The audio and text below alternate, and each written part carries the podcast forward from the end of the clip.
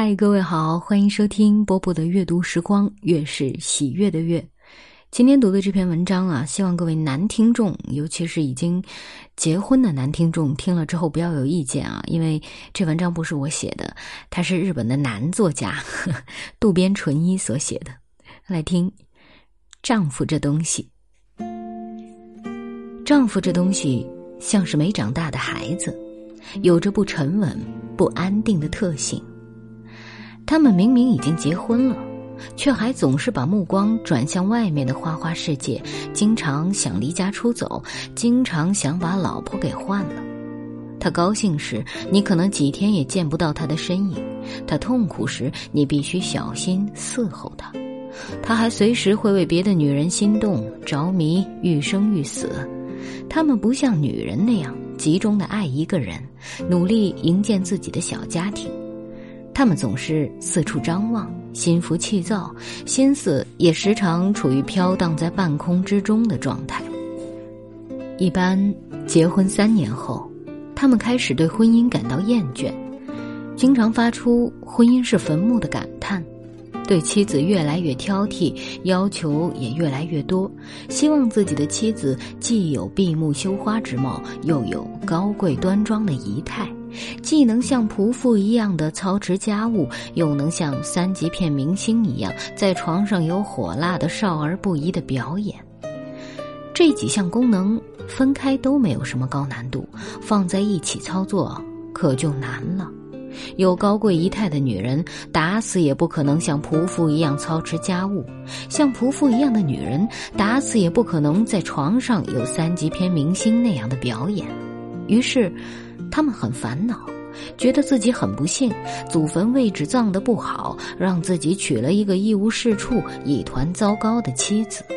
从此，他们把妻子藏着，不让他见光，生怕妻子给他丢脸。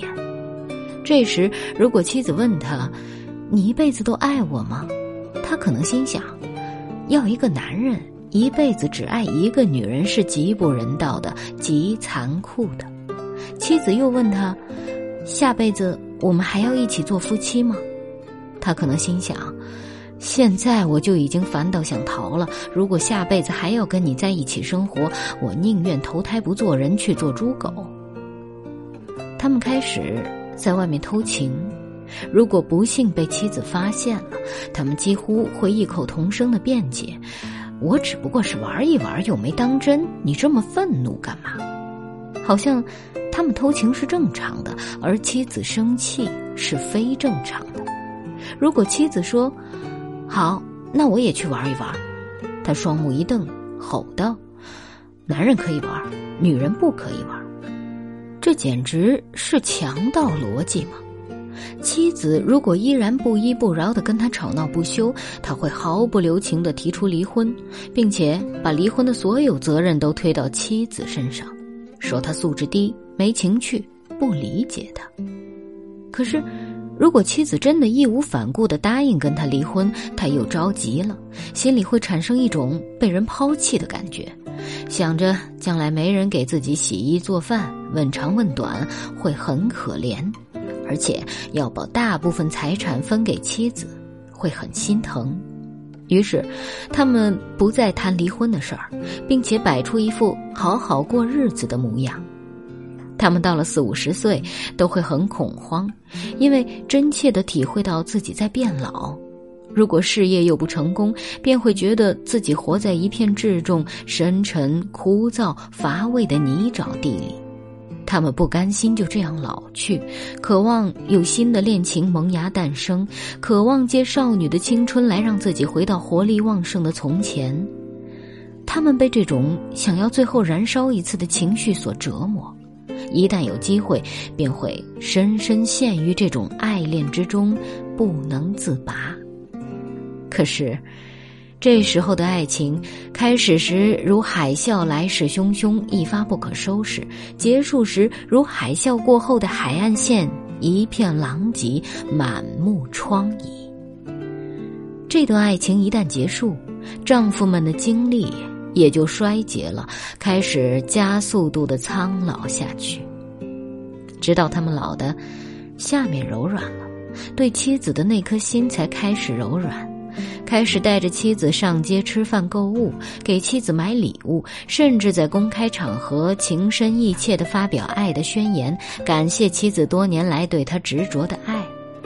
再接下来，他们开始想念的不是从前美好的日子，而是从前美好的晚上。他们在什么地方都能睡着，电视机前、沙发椅上、火车上、大巴上，但是躺在自己的床上却怎么也睡不着。他们在餐厅吃饭，拼命的研究菜单，却不去看那性感的女招待。他们不再抱怨婚姻这个坟墓，而是非常庆幸自己拥有这个坟墓，否则真是死无葬身之地呀。有时候想一想。丈夫这东西，真的不是什么好东西。让妻子为他们操碎了心，直到老的连心都麻木了，他才明白妻子的好，才开始对妻子好。现在，许多女人有自己的事业，不用急着嫁人，找长期饭票，因此很矛盾，不知道该不该要丈夫这东西。不过，我还是建议要一个，与其一个人孤苦伶仃的要死要活。还不如找一个丈夫这东西，两个人一起来，要死要活，起码热闹。好了，这篇文章，啊，随意一读，请君不要对号入座。当然，你要对号入座也没有办法，但是真的挺有意思的哈，欢迎大家留言讨论一下，尤其是已婚的男男女女们来讨论一下，丈夫真的是这样吗？我呢就不多发表意见了。今晚就是这样，我是波波，我在厦门跟各位说晚安喽。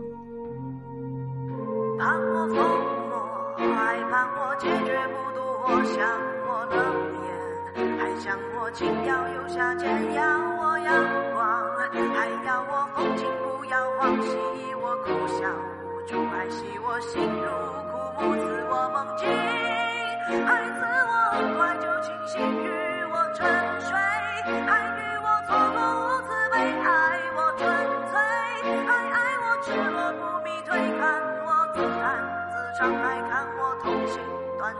愿我如烟，爱愿我满里有蓝卷，看我痴狂，还看我风趣又端庄，要我眉眼，还要我杀人不眨眼，祝我从此幸福。还祝我枯萎不渡，为我撩人，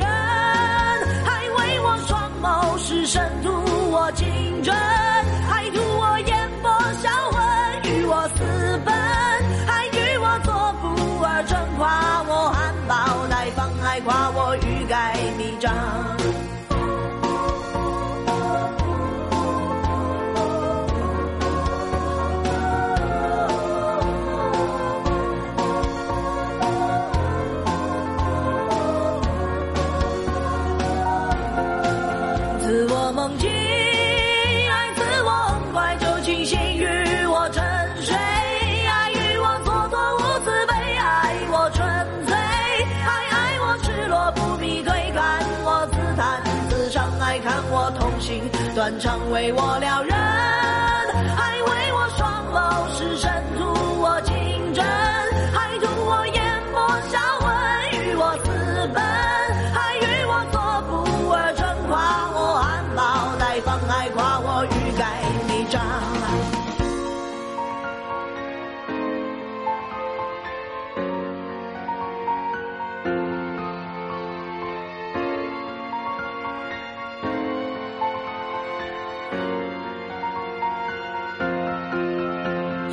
迷人爱情我眼睛投身，似我身旁，还似我缺氧乖张，有我美丽，还有我贪恋着迷，愿我百岁无忧，还怨我徒有泪流。